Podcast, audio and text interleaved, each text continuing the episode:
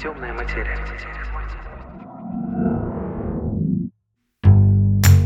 Здравствуйте, с вами «Темная материя», в эфире «Радио Цветков», и сегодня мы будем говорить о Боге и вере в Него. Что я вообще о нем знаю? Бог любит воск. Не то чтобы просто любит воск, а любит, когда много воска горит и течет. Поэтому чем свечка больше, тем лучше и дороже, а не наоборот. И потому же даже самая большая и дорогая свеча не считается посвященной Богу, пока она лежит на столе, а не горит, плавится, дымится. В процессе горения получается наглядный кинозис, самоумоление, трата.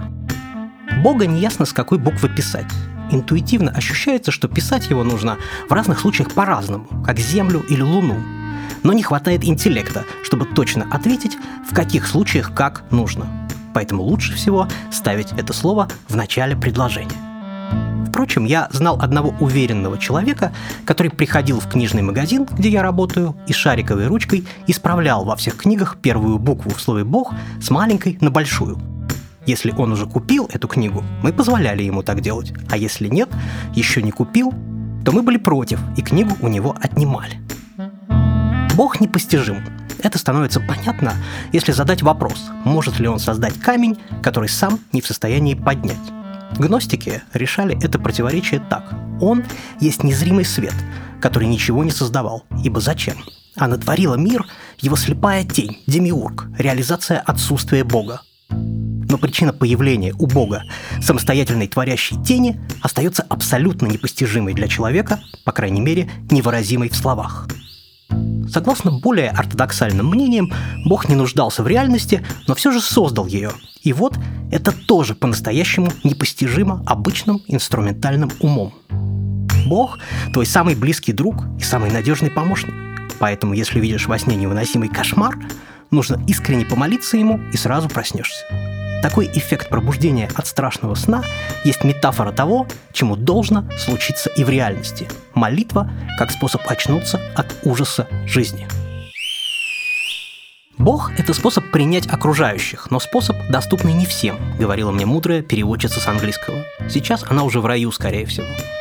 Мудрый профессор теологии говорил мне, что верующие – это те, кто снаружи Бога, а атеисты – это те, кто внутри Него мудрый исламский мистик, говорил мне, что единственный способ убедительно свидетельствовать о Боге – это радикальное самоотрицание героя в священной войне.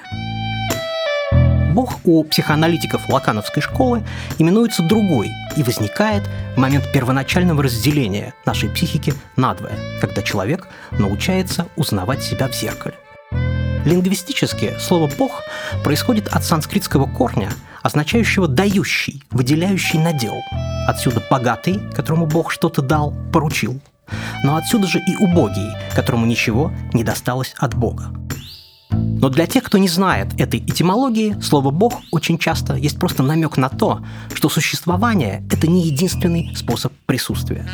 С некоторых пор Бог не принимает воск от российской церкви, а от украинской принимает – или наоборот. Я знаю историю про одного политического заключенного. Его судили по двум статьям. Во-первых, оскорбление чувств верующих. Обвинение утверждало, что он называл себя Богом, обещал разрушить храм и совершал хулиганские действия в этом самом храме, переворачивая там столы и мешая совершению религиозных обрядов. Во-вторых, отрицание существующего строя. Обвинение утверждало, что создав радикально настроенную группу, он называл себя царем, а это приравнивалось к пропаганде неповиновения государству. По обеим статьям он был признан виновным и казнен. О том, кем был этот заключенный, люди спорят до сих пор. Одни называют его сыном Бога, другие – пророком, а третьи – великим учителем. Люди спорят также и о том, изменился ли мир с тех пор – Стал ли мир другим? И если стал, то в чем эта перемена? Но юридическая сторона вопроса споров не вызывает. Тут царит полная ясность предъявленного и исполненного. Многие люди верят, что несмотря на исполнение судебного приговора, этот человек победил. Я не знаю, так ли это, но сама вера этих людей мне очень понятна и близка. Иисус был осужден по двум статьям оскорбление чувств верующих и призывы к свержению строя.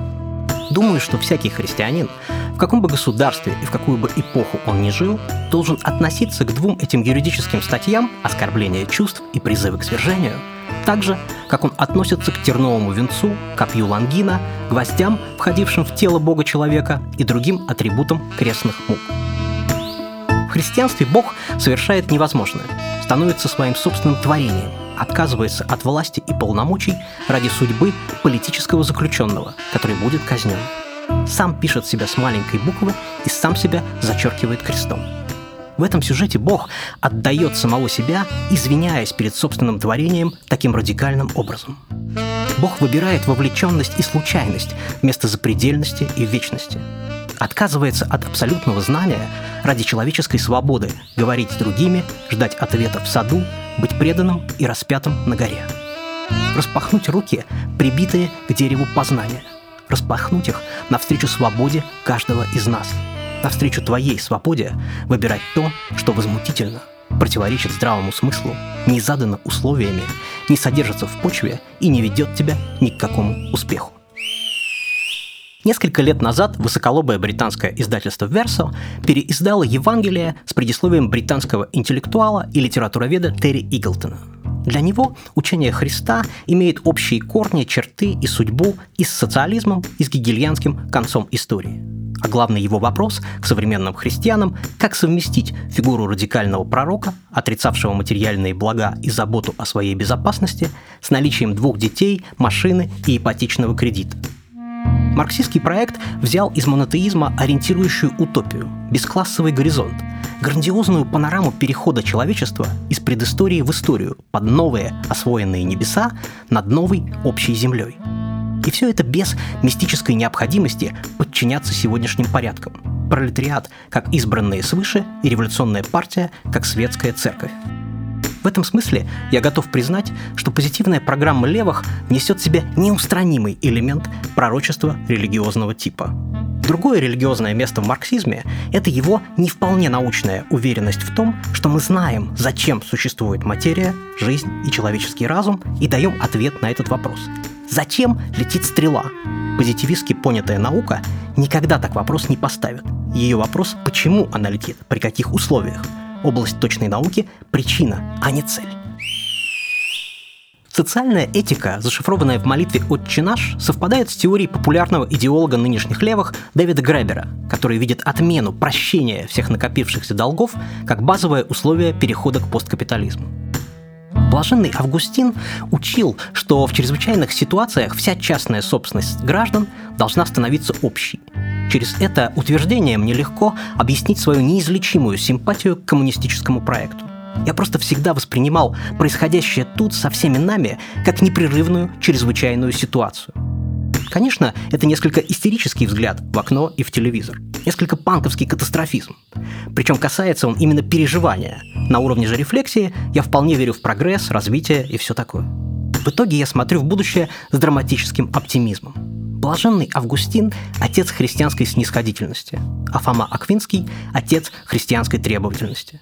Это два разных понимания человека в христианстве, две конкурирующие церковные антропологии.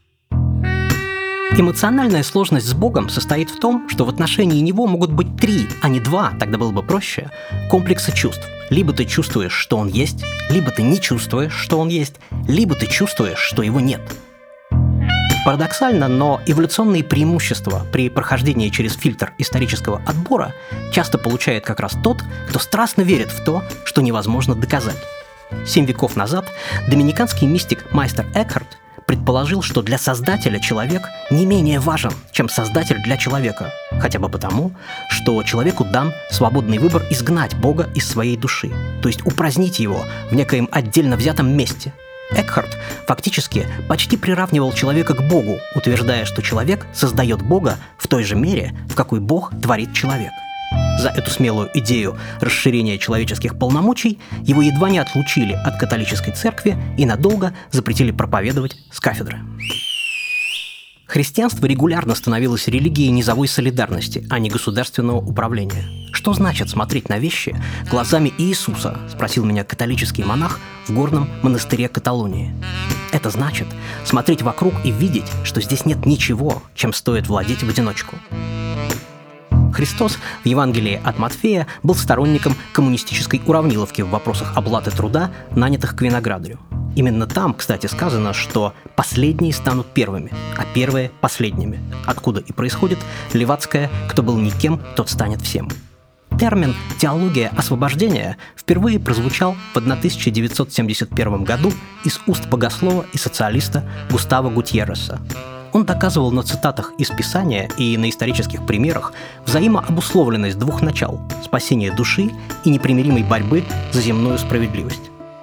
Статья Гутьерреса «Маркс и Иисус» всколыхнула студентов, многие из которых происходили из глубоко верующих семей, но сами тянулись к идеям социальной революции и переживали это как внутреннее противоречие.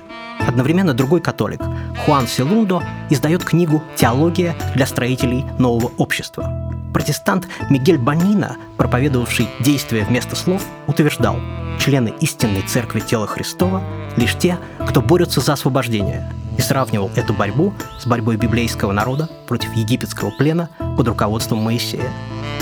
Слова «не изложил сильных с престолов и вознес смиренных, алчущих исполнил благ и богатящихся отпустил ни с чем» воспринимались теперь не как загробное обещание, позволяющее терпеть несправедливость, но как программа здешних земных действий. Одним из первых символов красной теологии стал Камило Торрес, священник, сражавшийся с оружием в руках вместе с колумбийскими партизанами и погибший в одном из боев. Помимо роли духовного отца лесной церкви, Торрес был в партизанской общине врачом, учителем детей и переводчиком текстов Мао и Ленина. Примирение – это преодоление, породившей гнев несправедливости. То есть путь к примирению возможен только через социальную революцию, разъясняли они в своих проповедях. Сложилась своя иерархия долга священника перед обществом. Анализ ситуации без оглядки на правящие классы и действующую власть, просвещение масс в соответствии с этим анализом, наконец, деятельное участие в освобождении общин от рабства капиталистического греха. В Никарагуа несколько священников, признающих правоту этих тезисов и воспитанных красным епископом Полом Шмидту, вошли в сандинистское правительство. Это было полвека назад. А в последние годы красная версия христианства стала частью мобилизующего мифа современных левых режимов в Латинской Америке – Венесуэле, Боливии, Бразилии, Эквадоре. У хозяев был свой бог власти, бог собственности, смотрящий за миром и требующий воспроизводства именно этого порядка. Но бог красной теологии ломал классовые границы и сословные стены, а не благословлял их. Это бог экстатического освобождения, бог обрушения планов сильных мира сего, бог революции и новых людей на новой земле под новыми небесами. Бог производства и творчества против бога потребления и подчинения. Бог солидарности против бога личной вины. Христос как плотник и пролетарий. И Иисус складывает пополам веревку, на ней тут был привязан скот, и начинает бить ею по столам, где римские деньги обменивают на еврейские. Взрывается праздник. Монеты громко взлетают в воздух. Обреченные овцы встревоженно блеют теперь везде, топча валюты копытами. Освобожденные товары разбрелись и ревут друг на друга. Хлопот крыльев. Это единственное место в Новом Завете, где Иисус ведет себя по-настоящему экспрессивно. Через 17 веков ироничный французский философ скажет, что церковь строится там, где мошенник встречает дурака. Мы знаем от мороза пальто, для метро проездной, от насморка лекарство, но не знаем точно, как обойтись с государством, смягчить судьбу, сделать жизнь справедливее, а себя и других совершеннее. И в этих вопросах начинаем полагаться на Бога, как бы мы его ни называли, например, логикой истории. Сама по себе эта граница наших возможностей ничего не доказывает. Кто ее провел? Если провели мы сами, общество, тогда ее нужно просто расширять, прогрессивно отодвигать все дальше – но если это сделал Бог, выскакивают совсем другие вопросы. Граница для всех одна или своя у каждого? И как точно выяснить, где лежит именно твой предел, за которым долг превращается в гордыню? Последовательный и непротиворечивый атеизм вряд ли вообще возможен в классово-антагонистичном обществе. Все равно, меняя имена, будет сохраняться латентная религиозная логика – Настоящие атеисты, видимо, должны появиться там, где не будет экономической эксплуатации и принуждающей власти. Возможно, это мыслящие машины, как более оперативные представители всеобщего интеллекта. у них получится обойтись без абсолютного начала, которое мы называли Богом. Конце концов, сама фраза «Бога нет» предполагает, что нам известен кто-то, называемый Бог, и что Он отсутствует. Точнее было бы сказать «Бог это». Каким будет ваше определение? Сегодня христиане и коммунисты могут пожать друг другу руки, молча и с пониманием. Христианство – это две тысячи лет тщетных усилий и напрасных упований, а коммунизм – это полтора века грандиозных исторических поражений и несбывшихся надежд. Ничто так не способствует мудрой дружеской беседе, как обоюдный провал двух великих антропологических проектов, даже если в этой беседе и нет никаких слов, ибо слова для победителей – Сторонники исторически провалившегося проекта всегда выглядят благороднее победителей. Хотя бы потому, что проигравшим не нужно заниматься администрированием мира и принимать претензии. Проигравший имеет право хранить молчание. Быть историческим победителем пошло и хлопотно научила нас романтическая культура. Собственно, именно поэтому, хоть все и хотят выиграть, никто не хочет признаваться в своем выигрыше и обнаруживать его, чтобы не оказаться уязвимой мишенью совсем другой вопрос, а самое ли это главное – выглядеть благороднее? Сводится ли жизнь к хорошо организованному нарциссизму? Вот об этом могли бы сегодня совместно помолчать коммунисты и христиане. Говорить марксисту что-то вроде «зря вы надеетесь, не наступит ведь никогда ваш коммунизм» так же глупо и бессмысленно, как говорить христианину «зря вы верите в своего Бога, в рай ведь все равно не попадете». Полное непонимание чужого выбора. С вами в эфире был Радио Цветков, и это может повториться еще раз.